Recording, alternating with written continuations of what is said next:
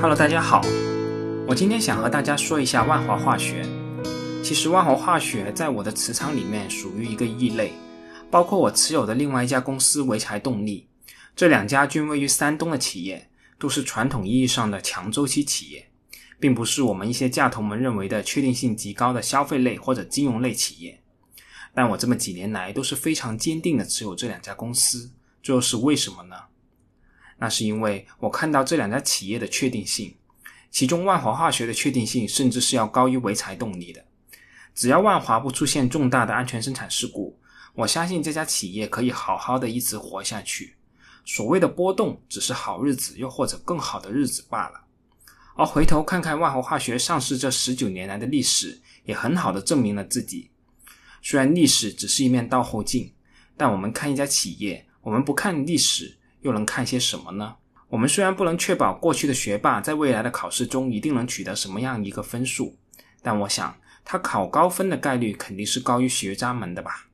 好了，闲话不多说，还是回到我们今天要说的。万华化学于二零二零年三月三号发布了公告，公布公司的重大对外投资事项，主要包括以下几个要点：第一，公司与福建石化集团有限公司按照百分之八十和百分之二十的持股比例合资成立万华化学福建有限公司。合资公司以零价格受让福建康奈尔聚氨酯有限责任公司百分之六十四的股权，并将建设年产四万吨 MDI 及丙胺配套项目。第二，合资公司收购福建省东南电化股份有限公司的 TDI 装置及直接配置装置。将扩建 TDI 产能至二十五万吨一年，并配套建设年产四十万吨 PVC 项目，续建大型煤气化项目。第三，公司收购福建省东南电化股份有限公司百分之四十九的股权，主要从事氯碱及热电业务，为 MDI 和 TDI 项目提供原料、公用工程配套等。收购价格以评估值为准。第四，万华福建首期注册资本为人民币三十亿元。万华化学以现金认缴出资额二十四亿元人民币，万华福建将成为万华化学的控股子公司，并纳入合并报表范围。这一次的对外投资将不会影响万华化学的股本结构。那万华化学这个涉及数十亿人民币、建设期横跨数年的项目，将会对万华造成怎么样一个影响呢？我们对此又应该做一个怎么样的一个预判呢？我认为，首先。福建基地将成为公司的第三个聚氨酯生产基地。福建康奈尔聚氨酯有限责任公司是由康奈尔化学有限公司、福建石油化工集团有限责任公司及福州市国有资产投资发展集团有限公司按照百分之五十五、百分之二十五、百分之二十的股权比例注册成立。公司计划在福建福清市江阴半岛的江阴工业集中区建设四十万吨 MDI 及配套项目。二零一九年的八月二十五日。万华化学与康奈尔化学工业有限公司签署股权转让协议，康奈尔化学将其持有的福建康奈百分之五十一的股权以零元的价格转让给万华化学。那截止公告发布的时候，福建康奈尔各股东的实缴出资额都是零，所以账面净资产也是零元。那股东之间根据谈判确定以零元的价格受让转让股权。最终，万华福建将通过受让万华化学及其他股东股权的方式，合计持有福建康奈百分之六十四的股权。员工持股平台宁波中涛投资股份有限公司持有福建康奈百分之二十的股权。康奈尔化学工业股份有限公司或其实际控制人宋野平女士指定的公司持有福建康奈百分之十六的股权。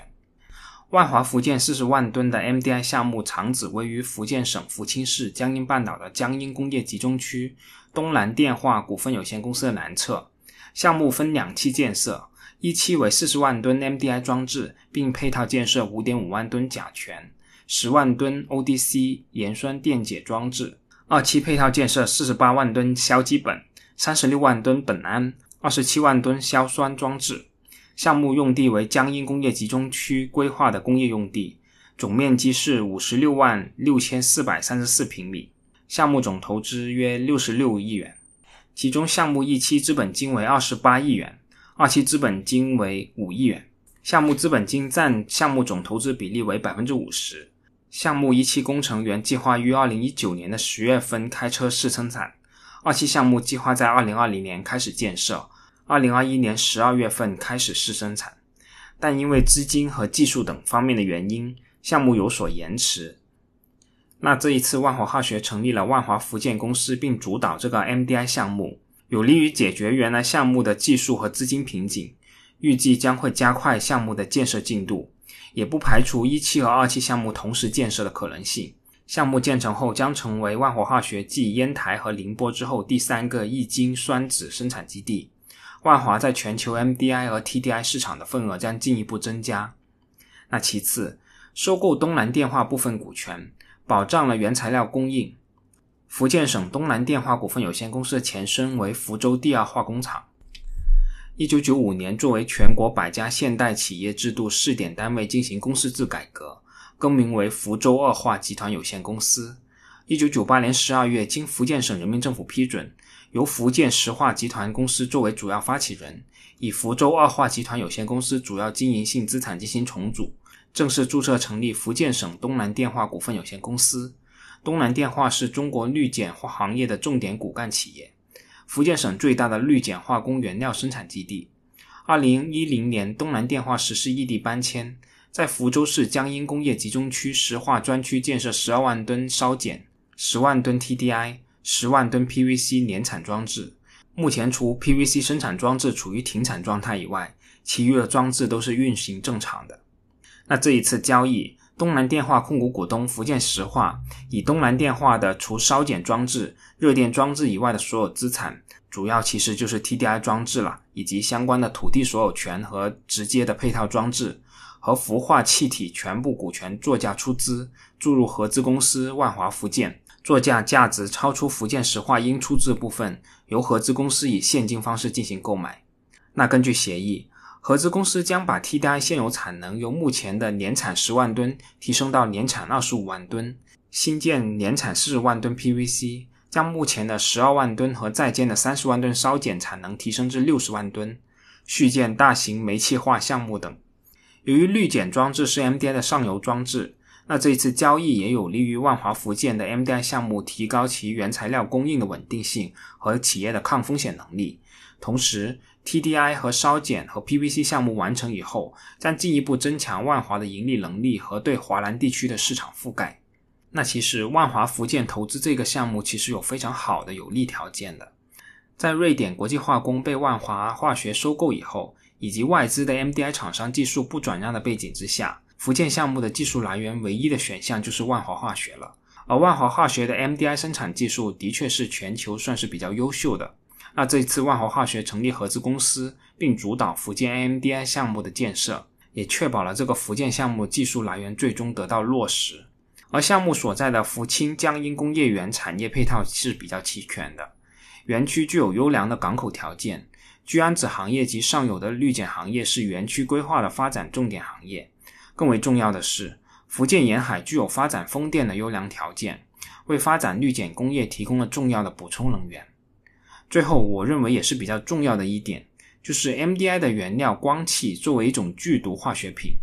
历来是国家管控的重点危化品。国家虽然没有明确指出禁止新建光气点和光气项目，但是一直强调了严控，只有具有技术实力雄厚、环评、安评达到要求才会被批准。而福建 MDI 项目已于二零一八年的十月份被福建省发改委批准，从而省去了中间的审批环节。项目建成以后，万华的 MDI 产能新增四十万吨，而 TDI 的产能翻倍。当前 MDI 和 TDI 的价格受市场和疫情影响，处于历史上的低位。历史上 MDI 的利润区间处于一千至三万元之间，而 TDI 的利润处于零至两万五千元一吨之间。我们以历史均值出估项目的盈利，预计这个项目将会给万华化学提供四十至五十亿元的毛利。项目的建成也将会进一步巩固万华化学在聚氨酯行业的龙头地位。而从地域的角度看，万华福建项目对于公司开拓华南、中国台湾和东南亚市场也具有很大的作用。这也跟公司持续开发海外市场的战略是一致的。可以预计，该项目的投资在大概率上会重塑国内 TDI 的定价体系。万华化学跃居全球 TDI 的龙头，在2018年之前。国内的 TDI 价格主要是由几家国内的厂商和贸易商主导，贸易占比比较高，炒作氛围是比较浓厚的，价格波动也比较大。而份额最大的科思创和巴斯夫以职工为主，深受行业竞争格局和价格体系混乱的困扰。万华化学烟台的三十万吨 TDI 已于二零一八年底投产，如果本次二十五万吨顺利落地，届时万华化学、巴斯夫和科思创国内合计产能达到九十六万吨，国内的份额达到百分之七十四。由于这三家跨国龙头企业在全球范围内聚氨酯领域有广泛的竞合关系。因此，行业定价权有望回到以万华化学为首的三家龙头企业，剩余的三家国产厂商很有可能成为价格的跟随者。供货体系由职工、贸易商并存，变为职工为主，而贸易商则沦为价格的接受者，主要只赚贸易的钱，而非囤货的钱。格局优化以后，行业的周期波动性有望明显下降，盈利中枢则向上提升。而对于万华化学，届时将会拥有八十万吨的 TDI 产能，对 TDI 的定价具有较强的影响力。那 TDI 定价肃清以后，有望继 MDI 和石化之后，成为公司贡献相对稳定现金流的第三个重要单品。业务端则成为公司在聚氨酯大板块中与 MDI、聚米形成很好的客户协同，成为名副其实的全球聚氨酯领军企业。那当然了，最后我们还是要说说风险方面。最大的风险肯定就是我一开始所说的安全生产的风险。对于这一点，我相信万华是百分之一百二十重视的。这一点在万华每年的年报中也都能看得出来。而另外一个比较主要的风险，肯定就是产品受周期冲击的影响了。从二零一六年开始到二零一八年的上半年是化工景气的周期最高点，行业类企业纷纷创下了业绩新高。而在二零一八年下半年以来，伴随着国际和国内经济整体下行，石油、聚氨酯下游市场需求不振，房地产、汽车行业等主要下游行业需求放缓，以及国际油价下降、新一轮产能扩张逐步释放等不利因素叠加的影响，化工行业整体盈利能力下滑比较快，有可能将演变成恶性的竞争，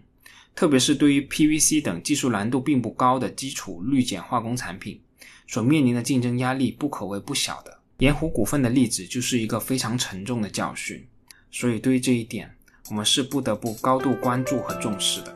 好了，我们今天就说到这里，我们下次再见吧。